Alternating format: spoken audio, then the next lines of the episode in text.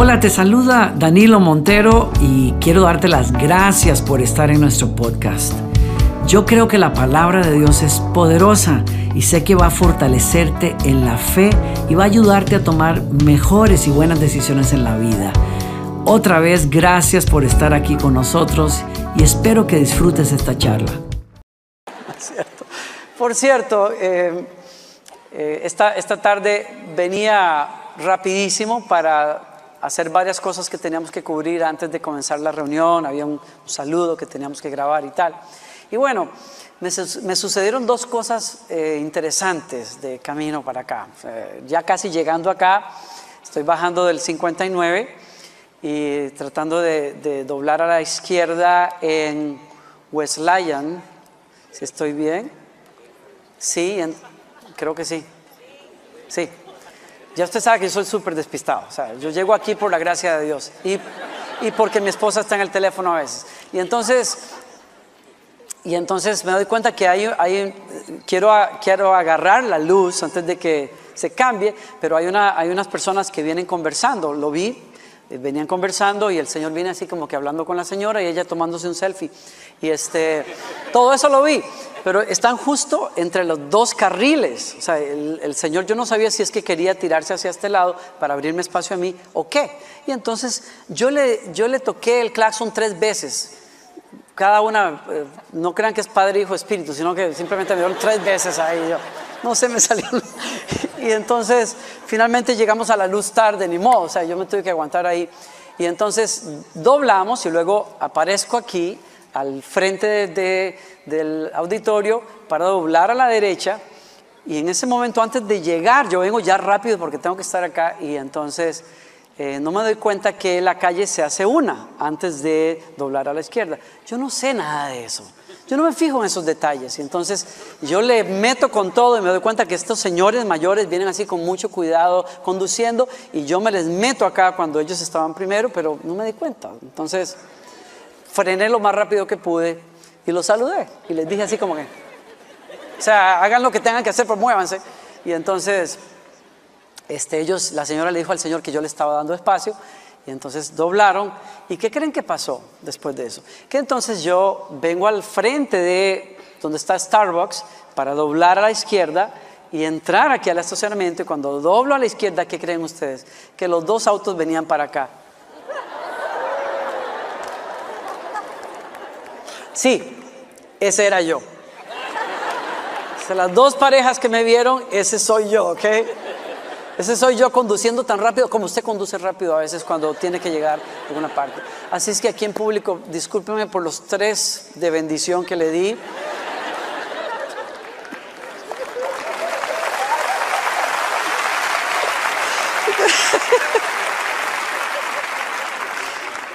Era simplemente, yo no dije nada, no le estaba diciendo nada, ¿ok? Era simplemente diciéndole, Dios te bendiga, ¿ok? Hay que apurarnos, eso es todo. Para que nosotros hagamos familia y tengamos familia, necesitamos dos ingredientes importantísimos. Necesitamos la gracia y la verdad. No puede haber familia sólida o un matrimonio estable o amistades eh, positivas que construyen si no hay honestidad y misericordia. Las dos cosas tienen que ir de la mano. Son dos valores, dos principios fundamentales para las relaciones humanas. Y fíjese, los dos principios son fundamentales también para la, la, vida espiritual. De hecho, la Biblia nos revela a un Dios, la Biblia de los hebreos, la escritura, el Antiguo Testamento nos revela, y el Nuevo también, nos revela a un Dios que se manifiesta como la verdad y que en el Nuevo Testamento nos dice, yo soy la verdad. Y también un Dios que es gracia, que es misericordia. Y el ejemplo quizás que pudiéramos usar como punto de partida para hablar de estos ingredientes para la familia y el matrimonio se encuentra en Isaías, en los primeros capítulos, el capítulo 6, por ejemplo. No lo voy a llevar allí a leer, pero les recuerdo, si usted ha leído la Biblia, que Isaías es un profeta de Dios que tiene una, una experiencia mística. Una revelación de Dios en un punto muy importante en su historia. Y entonces él se encuentra con que los ojos espirituales se le abren y él puede ver a Dios sentado en su trono de gloria, lleno de majestad. Y el tipo se impresiona grandemente porque precisamente cuando él ve a Dios sentado en su trono, él oye a los ángeles cantar sin cesar lo que hoy cantamos, Santo, Santo, Santo. Y la, el estremecimiento es tan grande, lo que provoca esa revelación de la verdad de Dios es grandísimo. El cielo entero se llena de una nube de la gloria de Dios y eh, Isaías parece decirnos a nosotros que lo que pasa escapa lo que las palabras de él puedan decir, al punto de que él se tira al piso con la cara pegando al suelo y comienza a gritar. ¿Por qué? Mira el cuadro si usted y yo tuviéramos la oportunidad de ver a Dios, yo sé que cantamos una canción por ahí que dice, abre mis ojos, yo quiero verte, pero no sabemos lo que estamos diciendo. Porque si Dios nos dejara ver quién es Él, la verdad desnuda de quién es Dios, nos vaciaría los ojos.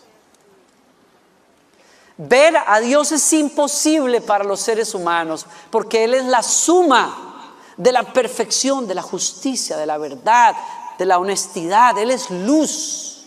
Él es pureza máxima. Él es la suma de todo lo que es ideal para los seres humanos. Y así se nos presenta Él en toda la Biblia. Y si usted quiere conocer a Dios, se va a extasiar si usted lee la Biblia, porque no hay persona más maravillosa que Dios y como nos es revelado en la Biblia.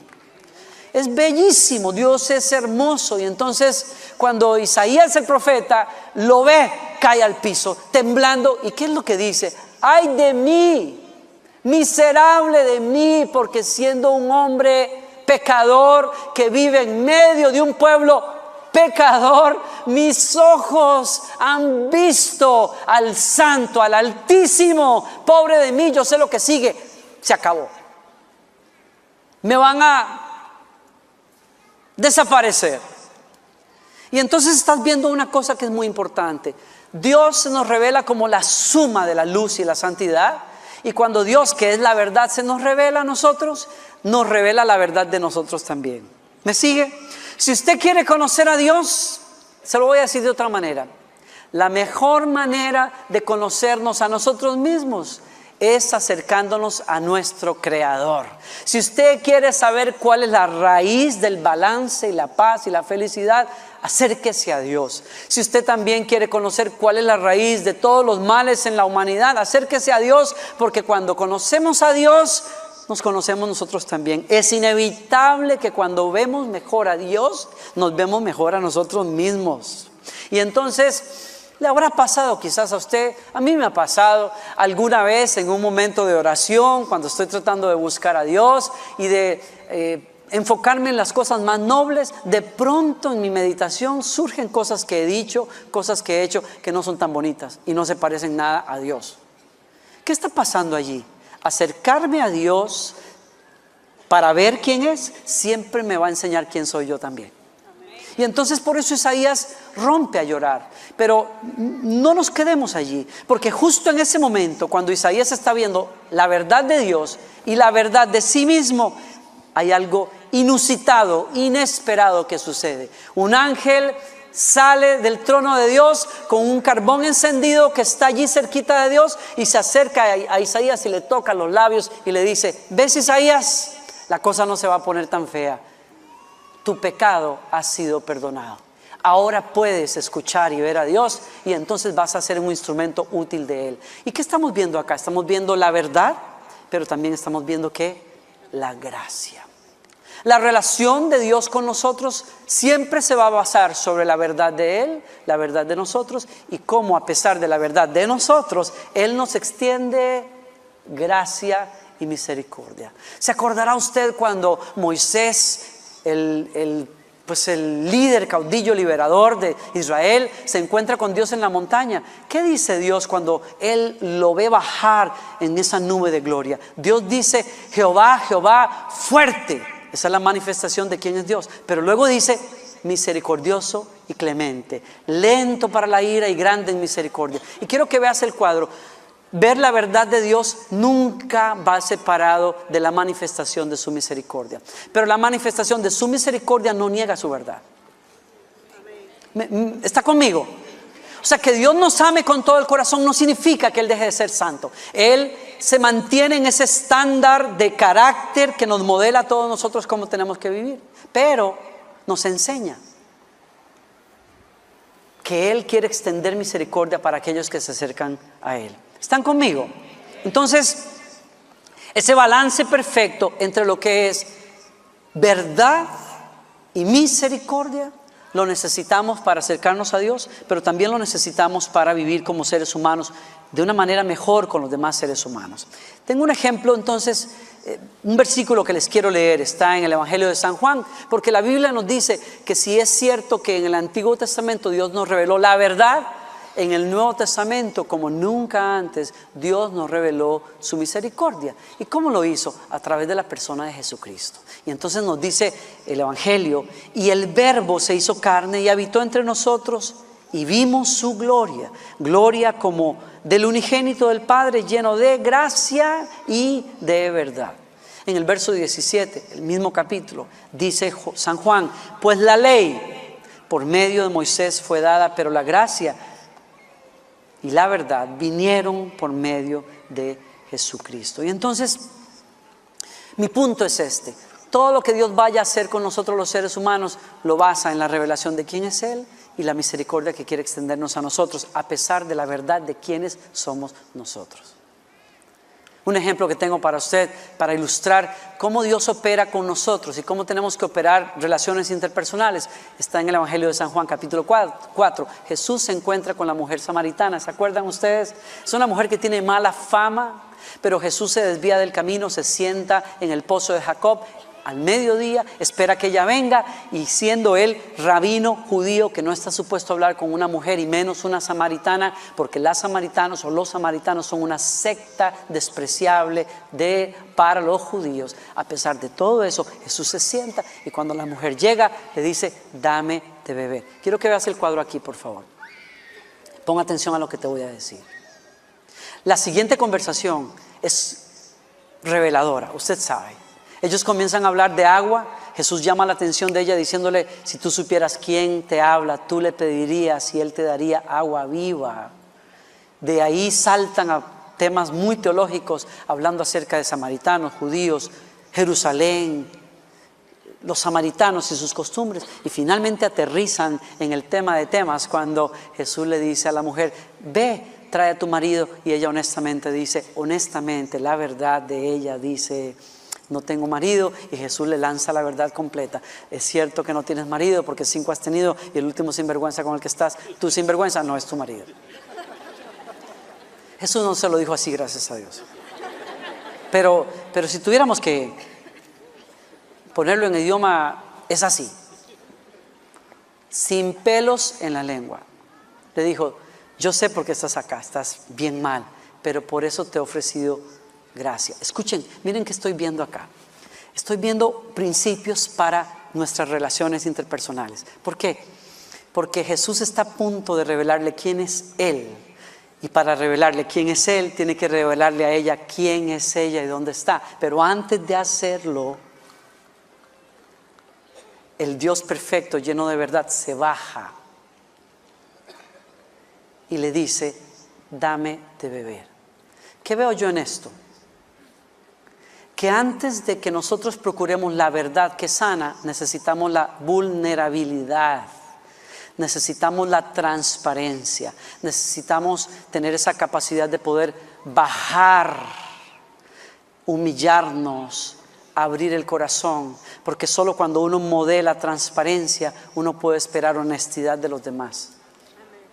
¿Me está siguiendo? Cuando usted tiene que lidiar con un conflicto en casa, cuando usted tiene que apuntar a un problema que está, con el que está lidiando en el otro, el, el punto de partida no es decir, es que tú siempre es abrir el corazón primero. Es reconocer tu necesidad primero. Es admitir que tú no la tienes completa.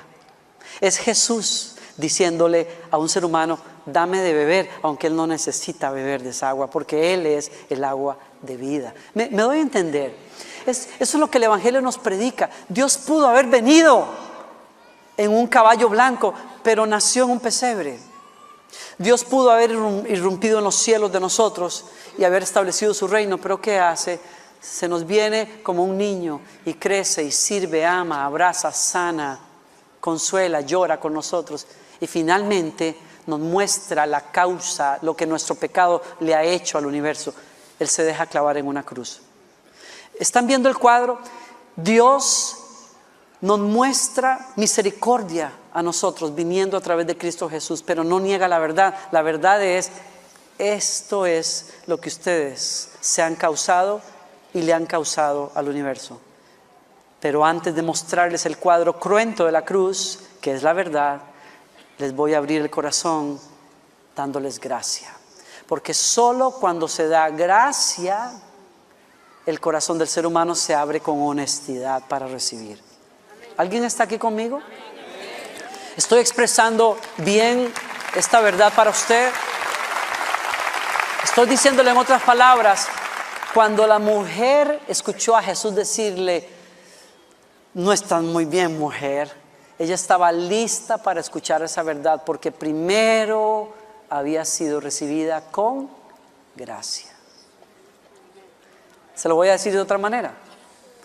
La mejor manera en que usted se puede garantizar no tener amigos o un cónyuge honesto es no otorgando misericordia.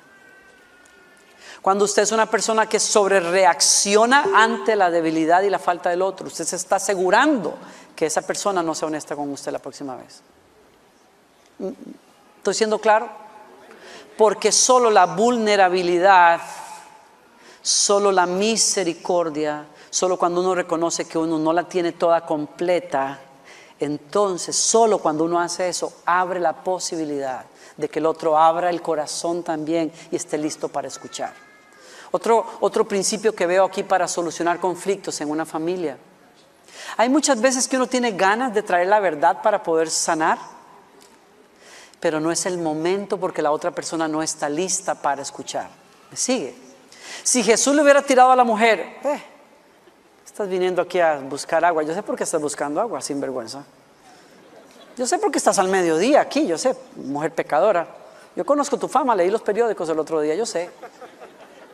Si Jesús entra con eso, ¿qué, ¿qué, pasa con la mujer? Le saca todos los muros encima, se los levanta, todos los filtros. Tú eres un rabino, tú eres un hombre. Tú, yo, yo, sé por qué me estás tratando así, porque tú te crees más que yo, los samaritanos, pero tú eres esto y tú eres aquello. No logra nada. ¿Qué hace Jesús? Dame de beber, mujer. ¿Tú que eres judío me estás pidiendo a mí?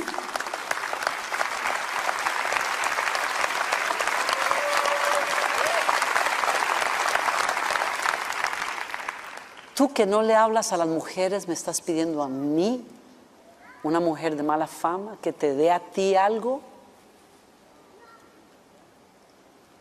Solo la gracia provoca la honestidad.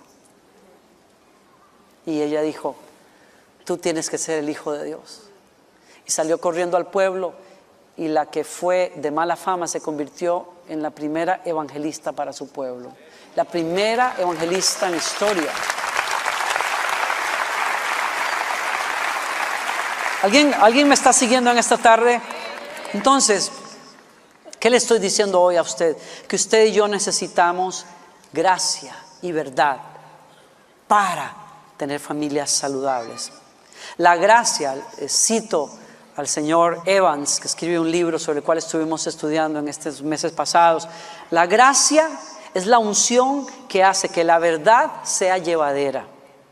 La gracia, escuche, ¿por qué? Porque la gracia no se enfoca en el desempeño de la otra persona, sino en el deseo de estar unido en corazón al objeto de su amor. Me, estoy, me está siguiendo acá.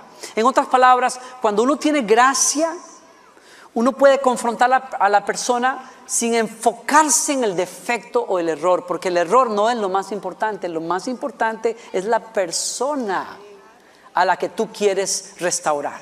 ¿Me sigues? Entonces hay personas que se sientan en la galleta de lo que pasó hace 25 años y nadie los baja de esa galleta. O se sientan en la arepa.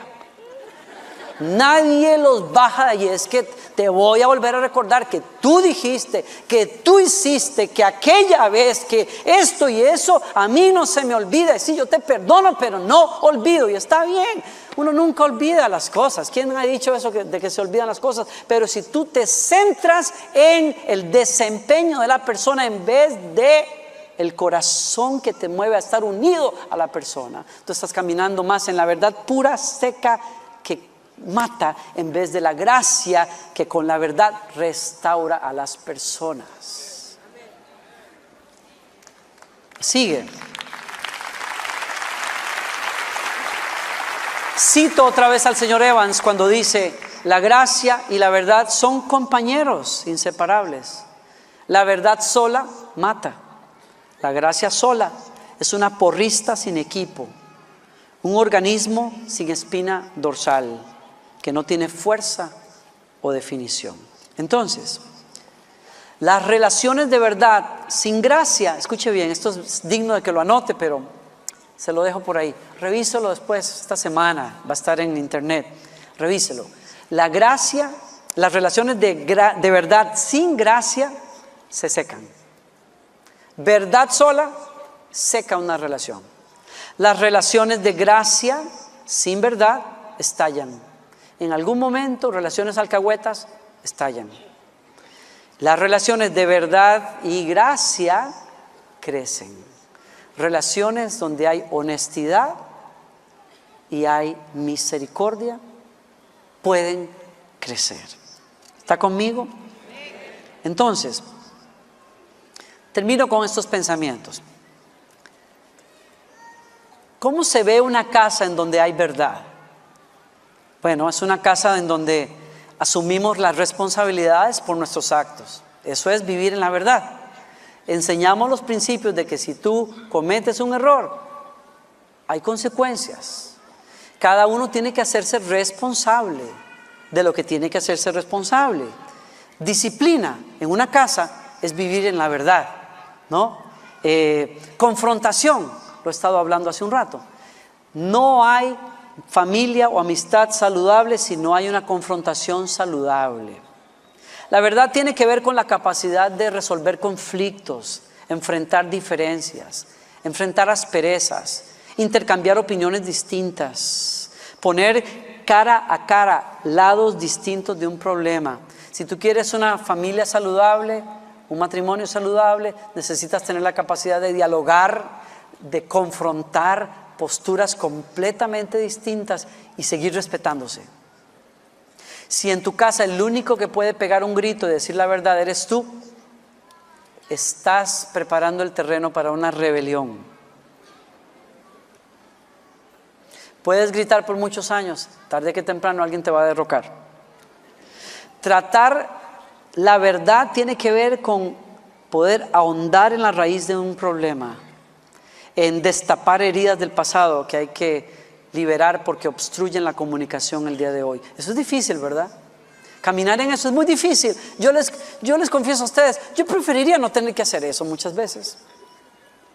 Yo he tenido amistades a, eh, a lo largo de los años en donde han pasado cosas que yo digo, ay, yo prefiero dejar pasar porque qué lata sentarse a sacar y yo sé lo que va a pasar, cómo se van a interpretar las cosas quizás, pero cuando hay amor y la, relación vale lo suficiente, uno dice, vamos a tener que hacerlo. ¿Por qué? Porque me interesa la persona.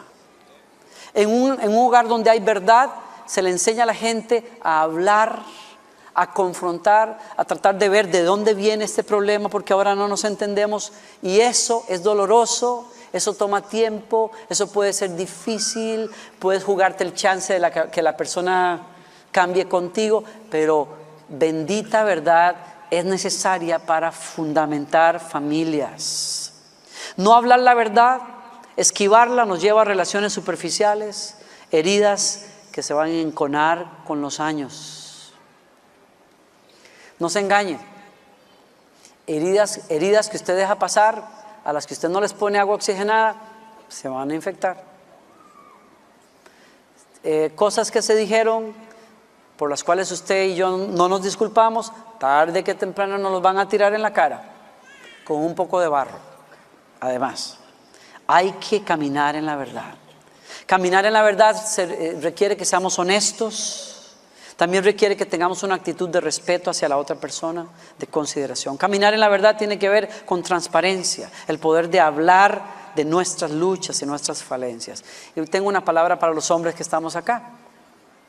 Ustedes saben, los hombres que están aquí saben que siempre que hablo de temas así, este, voy a poner un sellito hablándole a usted directamente. Eso va para mí también. Nosotros los esposos somos los primeros que necesitamos admitir nuestras necesidades, nuestras falencias, nuestras luchas, porque solo eso invita a los demás a la transparencia y a la sinceridad también. ¿Está conmigo? ¿Están aquí todavía? Ahora, si usted es una persona que se enfoca en la verdad, la verdad, la verdad, usted va a tener oportunidades sobradas para ver la verdad cuando está casado. Uf, no hay mejor cosa para conocer un ser humano que estar casado y estar en una familia. ¿Por qué? Porque usted le va a ver todos los defectos, todos, y a veces hasta los que no existen. La verdad también va a ser la siguiente. Todo lo que usted lo atraía de la otra persona, porque usted decía, es que es tan linda, porque es tan diferente a mí, todo eso te termina chocando después. Todo eso te saca de quicio porque ¿por qué tiene que ser diferente? Porque antes de casarnos nos encanta que sea diferente, pero cuando nos casamos queremos que sea igual a mí. Así de grueso es el cambio. Queremos que sea igual a mí. Y ahí está la esposa queriendo que el esposo haga las cosas como ella. Y viceversa. La verdad es cruda. La podemos ver en blanco y negro todos los días. Y si usted quiere predicar la verdad, usted va a tener púlpito de sobra para predicar la verdad todos los días. Porque lo haces, a qué hora lo haces, porque lo repites, porque nunca cambias. Usted tiene todo el púlpito porque ¿qué le van a hacer? Duerme al lado suyo. Así es que usted se tiene que aguantar esa prédica de la verdad. Pero téngale cuidado. Enfatizar la verdad es ser un perfeccionista y no hay perfeccionista que viva con gente saludable alrededor. Ser duro, exigente, autoritario, crítico, legalista. Todo eso tiene que ver con un énfasis exagerado en la verdad, sin misericordia. Por eso la Biblia nos dice a nosotros que la verdad siempre tiene que ir acompañada de la gracia. Y gracia es afecto, aceptación, elogiar, perdonar, buscar al otro. Ahora usted me dirá, yo creo en la gracia. Cuídese tampoco también de exagerar o de, vivir una gracia desbalanceada, porque entonces la cosa se va a poner difícil. Poca o nada disciplina, sin, siendo permisivos, obviando los estándares de, de moral, de verdad. Es un desastre para la familia o para la amistad. Una última palabra para padres me resultó interesante, hablando de gracia y de verdad. Reglas unidas a una buena relación con alguien, con nuestros hijos, pueden construir rectitud. ¿Está viendo esto? Reglas, la verdad, con el, con el balance de la relación, la amistad, gracia, produce rectitud. Reglas sin relación Reglas, reglas, reglas, reglas. Sin relación, ¿qué produce? Rebelión. Relación sin reglas, destrucción. Usted puede destruir a las personas si usted no las edifica con la verdad. ¿Alguien recibe esta palabra en esta tarde? ¿Para alguien es útil esta palabra? Póngase de pie, por favor. Y acompáñeme en una oración, ¿ok? Incline su rostro, por favor. Cierre sus ojos, si fuera tan amable.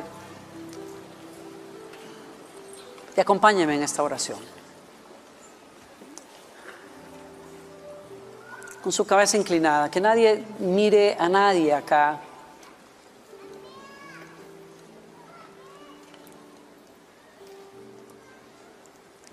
La oración más honesta y más poderosa que se haya escrito alguna vez es el Salmo 53. David había caído en pecado y su amigo Natán vino con la verdad, pero en el contexto de una amistad que tenían y resultó en un salmo donde David dice, no apartes de mí, Señor, tu Santo Espíritu. Tú amas la verdad en lo íntimo. Perdóname. Cuando la gracia está presente, el corazón se puede abrir y buscar perdón.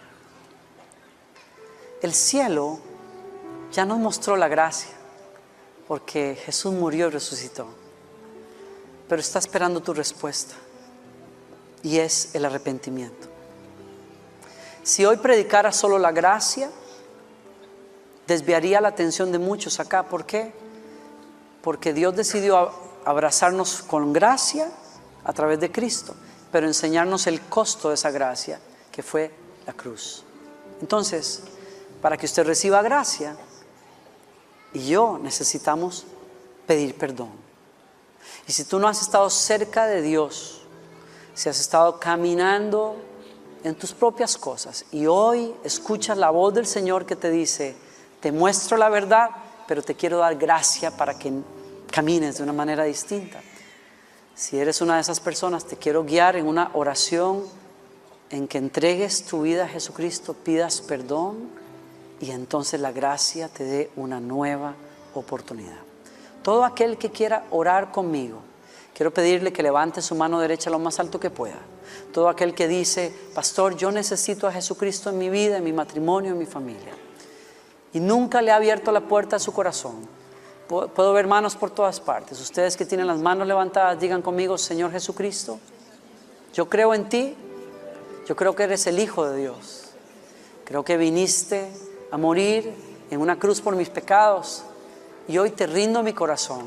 Soy un pecador, pero creo en tu amor. Entra en mi corazón, lávame con tu sangre, hazme una nueva persona. Y te, te agradezco porque hoy me recibes con gracia y me haces un hijo tuyo. Amén. Gracias. Míreme para acá. Al lado de las escaleras eléctricas hay un salón que se llama Nuevos Comienzos.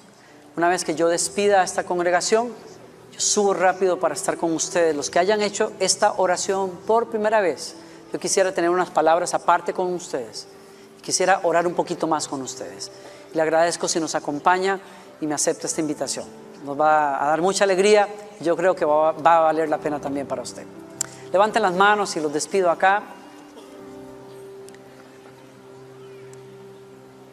Señor, yo oro por las familias y los matrimonios, para que haya, Señor, esa capacidad de caminar en la verdad, esa capacidad de ser honestos los unos con los otros, de hablarnos la verdad en respeto, de dignificar, de ayudar al otro, Señor, pero hablar y caminar en la verdad en el contexto de la gracia, de la compasión, del ejemplo que tú nos has dado.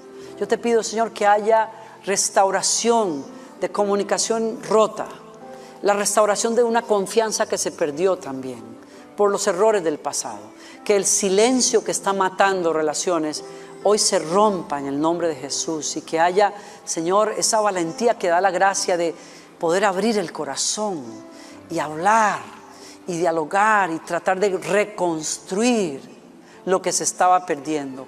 Oro que en el nombre de Jesús esta sea una semana de gracia y de verdad.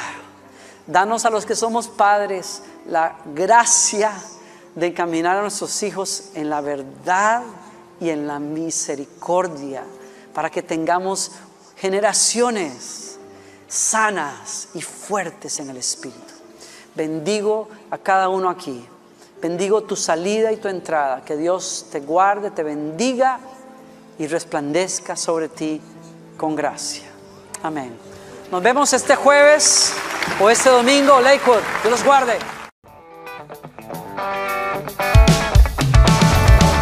Gracias por acompañarnos. Espero que hayas disfrutado del mensaje. Y si fue así, te invito a que te suscribas a nuestro podcast. Cada semana tendremos un mensaje nuevo para ti. Te quiero invitar también a que compartas el mensaje con amigos y que nos escribas también. Por último, visítanos en nuestro canal de YouTube y disfruta de toda la música de adoración que estamos produciendo. Otra vez, muchas gracias por estar con nosotros.